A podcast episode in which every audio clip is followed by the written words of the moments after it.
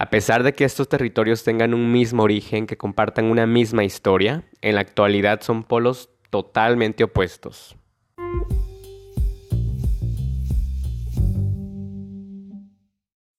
Hola mucha, ¿qué tal? ¿Cómo están? Espero que estén bien, espero que se encuentren muy bien. Bueno, pues yo tengo un poco de gripa, así que si me escuchan la voz un, un, poco rara, pues es nada más porque tengo la congestión nasal, ¿no? Pero como dicen, el show debe continuar. Así que bienvenidos a otro episodio más. Bienvenidos a otro Viernes Mate Podcast. Es para mí, como les digo, un gustazo estar acá nuevamente con ustedes, trayéndoles otro tema, compartiéndoles otro tema más. Y el día de hoy vamos a hablar sobre la historia de Palestina e Israel. Estos dos territorios que últimamente han venido protagonizando un conflicto y que por cierto, este conflicto no es algo reciente, no es algo de, de hace un año, dos años, no. Y aquí vamos a ir viendo todo eso, ¿no? Además de que también vamos a ver el por qué es que estos dos territorios están en, conflicto, ¿no? Porque es que están en constante conflicto, ¿no? Aquí vamos a ir viendo todo esto, vamos a ir viendo la historia desde donde nacen hasta pues la actualidad, ¿no? Eh, y pues bueno, yo soy Leonardo López Martínez, por si es la primera vez que se topan en este podcast, bienvenidísimos sean. Y a todos aquellos que me esperan cada viernes con otro episodio más, pues he aquí el episodio de hoy. Así que pónganse cómodos, relájense y disfruten de este episodio. Así que, sin nada más que decir, comencemos. Bueno, empecemos por Palestina. Palestina oficialmente llamado Estado de Palestina, este es un estado con reconocimiento limitado o sea, quiere decir de que solo una cierta cantidad de países reconocen a Palestina como tal. El Estado de Palestina se encuentra ubicado en Oriente Próximo y en realidad Palestina está conformada por dos regiones. La región de Cisjordania, que no debe confundirse con Jordania porque Jordania es un país totalmente independiente, y por la franja de Gaza. Este, Palestina limita con los países de Israel, Jordania y Egipto y es considerado como un protoestado. Un protoestado quiere decir de que es un estado e, en creación, no un estado en nacimiento. Y tiene una población de 4.6 millones de habitantes. Ahora yéndonos con Israel. Israel oficialmente llamado Estado de Israel, este es un país soberano que también se ubica en Oriente Próximo. Israel limita al norte con la República de Líbano, con Siria al noroeste y con Jordania al este, junto a Cisjordania, y al suroeste con la franja de Gaza y Egipto. Eh, Israel tiene una población de 9 millones de habitantes y en su mayoría son judíos. Esto convierte a Israel como el único estado judío del mundo. Bien, ya teniendo estas pequeñas introducciones sobre estos dos países, nos vamos a ir ahora a la historia, que por cierto, como les dije en el principio, estos, estos dos territorios comparten lo mismo, o sea, tienen el mismo origen, pero aquí vamos a ir viendo a dónde es que llega ese punto de, de, fractura, ¿no? ¿Dónde, que, ¿Dónde es que Palestina e Israel se convierten en algo totalmente diferente? Bueno, el territorio actual que conforma Palestina e Israel, según registros, estos han estado habitados por el ser humano por lo menos durante dos millones de años. Pero ya de una forma más registrada y más certificada, eh, se encuentra de que uno de los antecedentes más antiguos que se tiene sobre la humanidad en esos territorios se remonta a la cultura natufiense, la cual habitó en estos lugares entre el año 2500 y el 9500 a.C., llegando incluso a extenderse por lo que hoy son los actuales territorios de Jordania, Siria y Líbano, y pues claramente Israel y Palestina. Y también se tiene registro histórico de que los cananenos vendrían siendo los primeros habitantes de manera histórica y oficial en esos territorios, ya que en ese periodo era conocida como Canaán. A partir del tercer milenio antes de Cristo, los cananenos empezaron a crear ciudades-estados, que entre ellas destacan Jericó, Megiddo y Hazor. Este, siglos más tarde, aproximadamente en el año 1800 a.C., una tribu nómada dirigida por Abraham desde Mesopotamia llegó a Canaán y pues se sentaron ahí, pues ahí hicieron sus propias vidas, ¿no? Pero sus descendientes este, se vieron en la obligación a trasladarse a Egipto y esto en causa por las malas cosechas que se estaban dando y además por una sequía enorme que los estaba azotando. En el año 1250 a.C., según los relatos bíblicos, Moisés liberó al pueblo de la esclavitud que sufrían por parte de los egipcios, ¿no? Y lo llevó de vuelta a, Israel. Alrededor de 400 años aproximadamente después, el rey David logró la unificación del reino de Israel, ¿no? Él logró, él tenía este, este, este sueño, ¿no? De lograr unificar a Israel en un solo reino. Y lo hizo, y gobernó aproximadamente por unos 40 años sobre este reino. Eh, al fallecer su hijo Salomón, los hebreos entonces decidieron dividir el reino de Israel en dos reinos. El reino de Israel por la parte norte, que también se le conoció como el reino del norte, que actualmente vendría conformando lo que son los territorios de Cisjordania, y la parte norte de Israel, específicamente en la región de Galilea. Y por el sur, por el sur, el reino de Judá, que también se le conoció como el reino del sur. Y aquí se encontraba Jerusalén como su capital. En el año 721 a.C., el reino de Judá cayó en manos de los asirios. Los asirios fueron un imperio mesopotámico que existió durante la Edad de Hierro. Y también eh, cayó en manos de los caldeos en el año 587 a.C. En, en esta última conquista, el rey Nabucodonosor II destruyó la ciudad de Jerusalén, que pues como les digo era la capital del reino de Judá. Y entonces capturó a los judíos para llevarlos y ponerlos en cautiverio. Así ya con la puerta libre los babilonios tomaron a Jerusalén alrededor del año 586 y destruyeron el primer templo de Jerusalén.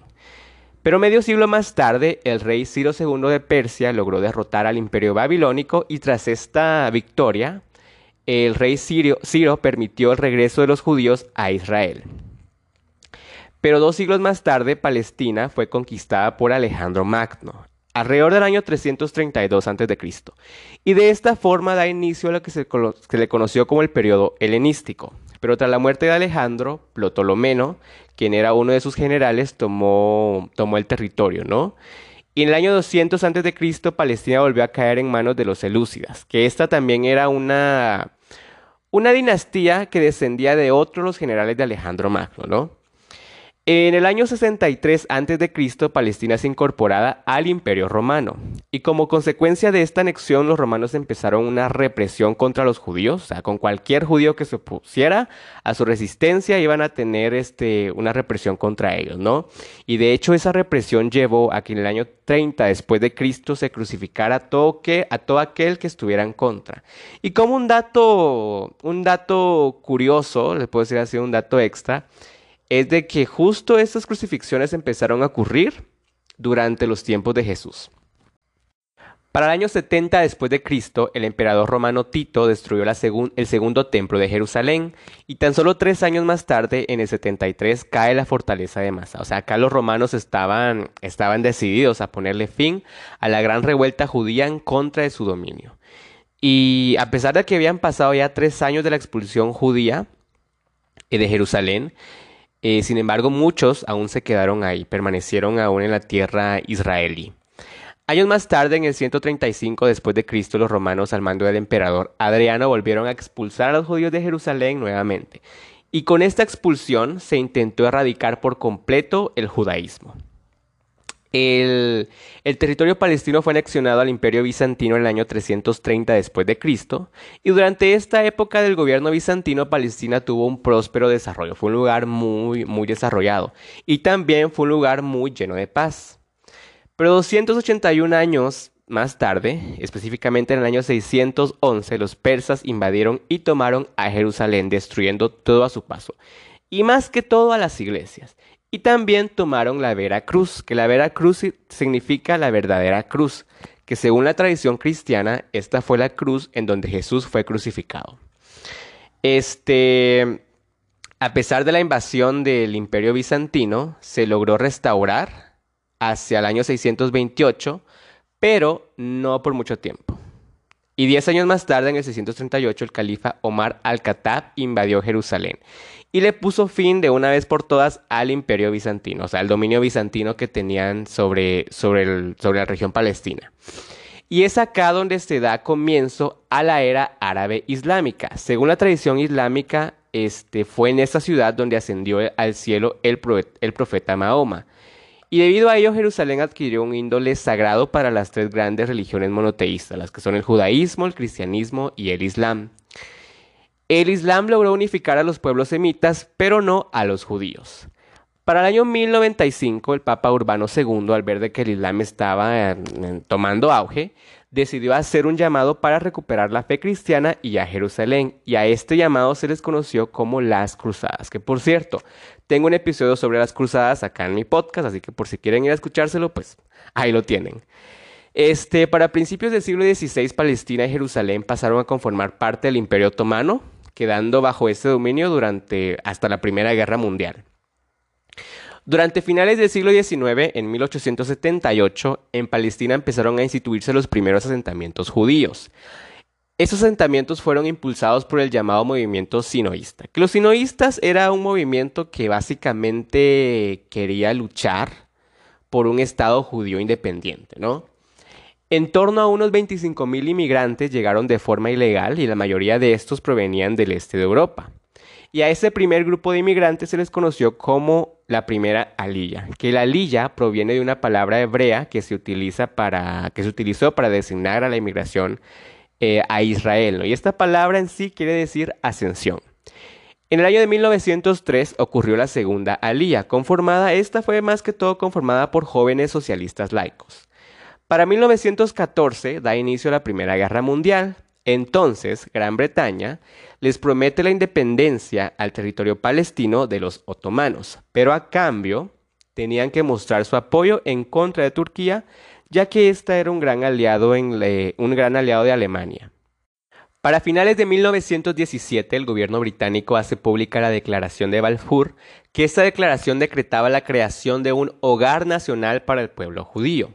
Y dos años más tarde, en 1919, el pueblo palestino realizó su primera disertación en la cual se opusieron a la declaración de Balfour, ¿no? ya que ellos eh, anhelaban la creación de un Estado palestino independiente, ¿no? así como Reino Unido se los había prometido. Entre 1919 y 1930 tuvieron lugar otras tres alillas. Y el evidente aumento de la inmigración judía no agradó para nada a los árabes palestinos, ya que el pueblo palestino eh, veía este aumento como una amenaza para sus intereses nacionalistas, ya que los palestinos pues empezaban a ver a ellos mismos como, como en términos nacionalistas, por así decirles. Eh, entonces el gobierno británico publica un libro llamado Libro Blanco, en el cual restringía la inmigración judía y le ofrecía a Palestina eh, su, tan añorada independencia, ¿no? En un periodo de 10 años. Esta propuesta inmediatamente fue rechazada por los sinoístas, quienes empezaron a organizar milicias contra los ingleses e incluso contra, contra el pueblo palestino. Debido a esta revuelta, los árabes palestinos empezaron a oponerse cada vez más y más al movimiento sinoísta y al mandato político que ejercían los británicos sobre Palestina, y en especial a la inmigración judía. Así que esto provocó de que en 1936 se diera la, revuelta árabe, que duró hasta 1939. En esta revuelta fallecieron alrededor de unos 400 civiles judíos y unos 200 soldados británicos. Y el gobierno británico, al ver de que pues estaba pasando esto, entonces decidió suprimir la sublevación con una gran violencia que llegó a matar a unos 5.000 árabes palestinos. Eh, tras, el final de la Segunda Guerra Mundial, las Naciones Unidas, en acuerdo con los Estados Unidos y la Unión Soviética, la Asamblea General de la ONU votó a favor de que el territorio palestino se dividiera en dos regiones, una, una judía y otra árabe.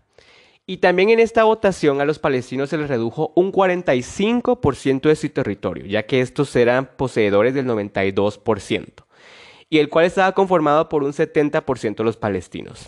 Y el resto les fue repartido a los judíos, quienes representaban el 30% de la población y eran poseedores de tan solo el 8% del territorio.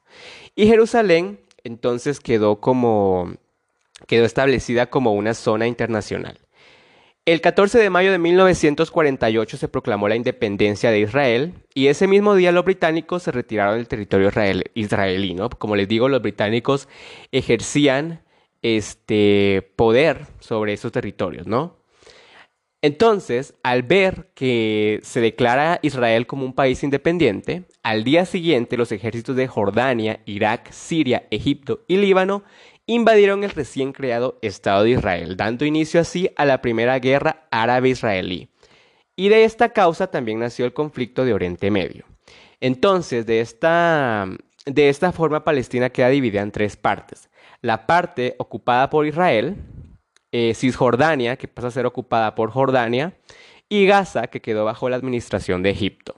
En este periodo unos 700.000 palestinos fueron desterrados de sus hogares y buscaron refugios en países vecinos. Después de este conflicto, desde el conflicto árabe-israelí, la ciudad de Jerusalén, que como les digo había, había quedado como una zona internacional, eh, quedó dividida en dos. La parte este para los palestinos y la parte oeste para los israelíes. En 1967 estalla la Guerra de los Seis Días, en la que Israel ocupó toda Jerusalén. Recordemos de que Jerusalén había, se dividió en dos partes, la parte este para Palestina y la parte oeste para Israel. También este, los israelíes invadieron las regiones del Sinaí, Golán y los territorios de Cisjordania y Gaza. Entonces la ONU, pues al ver de que Israel se había apoderado de estos lugares, pues les dijo de que pues, los desalojara, ¿no? Porque los habían ocupado forzosamente. En 1980, Israel anexionó a toda Jerusalén, proclamando la ciudad como entera y unificada, como la capital de Israel. En 1993, como una búsqueda por la paz entre, entre ambos territorios y para darle una solución definitiva, eh, se firmó el acuerdo de Oslo, que pues evidentemente este acuerdo no, fue de mucha ayuda. Si no, pues ahí pueden ver los conflictos que aún siguen. Bueno, pues hasta acá con la parte de la historia, Estos dos, de estos dos territorios, ¿no? Ahora bien, nos vamos a ir a, a por qué del conflicto entre estos dos lugares, ¿no? ¿Qué, ¿Qué es lo que está pasando actualmente entre Palestina e Israel? Como les dije, el conflicto que se viene dando en estos dos lugares, pues viene desde el siglo XX, o sea, desde el siglo pasado, ¿no? Y más que todo se dio el auge cuando Israel proclamó su independencia, ¿no? En 1948. Entonces, pues como les digo, los ejércitos de Egipto, Jordania, Siria, Irak eh, invaden a, recién creado Estado de, de Israel. Luego pues Israel en el 67 que se apodera de todo Jerusalén, en el 80 que reclama toda Jerusalén como su capital. O sea, ese es un conflicto que ha venido desde, desde años, desde décadas, ¿no?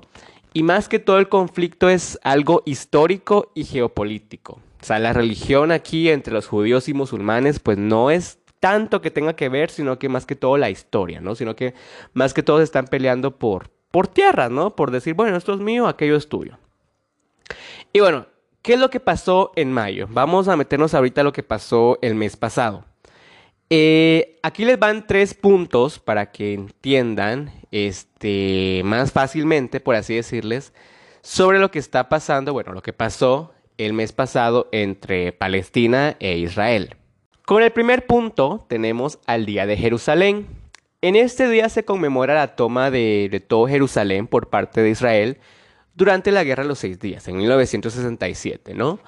En este día muchos jóvenes judíos salen a celebrar, salen a cantar canciones patrióticas, participan en la marcha a la bandera.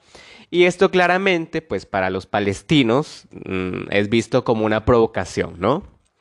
Eh, como segundo punto, el Ramadán. El Ramadán es el mes sagrado para los musulmanes. O sea, durante todo este mes, que comprende entre abril y mayo, ellos pues se pasan ayunando, se pasan rezando, o sea, este, este mes es muy sagrado para ellos. Entonces, durante, durante la noche, los musulmanes se disponían pues ir a, ir a rezar en la puerta de Damasco. Entonces la puerta de Damasco fue bloqueada, le pusieron barreras para que los musulmanes no pudieran acceder, no, no pudieran pues ir a, rezar, ¿no?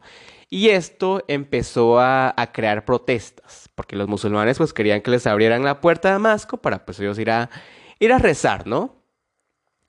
Eh, y el punto número tres, el barrio de Sheikh Jarrah, que este fue como que la gota del vaso, no, la gota que derramó el vaso, ¿no? En este barrio, eh, este es un barrio palestino ubicado en Jerusalén Este, que como les recuerdo, Jerusalén Este eh, le quedó para Palestina, ¿no? De hecho, los palestinos pues lo reclaman como sí, como pues la capital de Palestina, ¿no? Entonces acá un grupo de familias corren el riesgo de ser desalojadas de sus viviendas y de sus tierras y de sus pertenencias, ¿no? Y esto porque un grupo de colonos judíos reclaman para sí en los tribunales israelíes las propiedades de los palestinos, ¿no? O sea, de esta forma los, los palestinos que habitan en este barrio, en el Sheikh Jarrah, corren con el riesgo de ser desalojados, ¿no? Y por ende ser expulsados de ahí. Y como les digo, o sea, este fue como que la gota que derramó el vaso, ¿no? Y bueno, hasta el momento este conflicto ha dejado un saldo de unas 248 fallecidos y más de 1.900 heridos palestinos. Y en Israel ha dejado un total de 10 fallecidos y 33 heridos. Y bueno, hasta acá el episodio de hoy. Coméntenme si ya sabían la historia de estos dos territorios sobre Israel y Palestina. Este, o si ya sabían el por qué es que estos se siguen manteniendo en, en constante conflicto. Porque ahí sí que es conflicto tras conflicto, ¿no? Así que déjenmelo saber ahí en mis redes sociales. En Instagram me soy como arroba hablemos GEH podcast. En Facebook como hablemos de la geografía y de la historia. Y en Twitter como arroba hablemos GEH. También en mi Instagram personal como arroba Leonardo Chinda. Así que por si les ha quedado alguna duda o tienen alguna pregunta, me la pueden hacer, me la pueden escribir y yo con mucho gusto les estoy respondiendo, ¿no? O por si también quieren de que hable sobre algún tema, eh, también me lo pueden dejar saber por ahí, ¿no? Que yo, como les digo, con mucho gusto lo estoy haciendo, ¿no? Así que muchas gracias, muchas gracias por haber estado acá, por haber estado en otro episodio más, por haber estado otro viernes más conmigo. Y como les digo, para mí es un gustazo enorme haber estado acá, haberles compartido otro tema más, ¿no? Eh, y pues nada, este, nos vemos el siguiente viernes con otro episodio más. Hasta la próxima.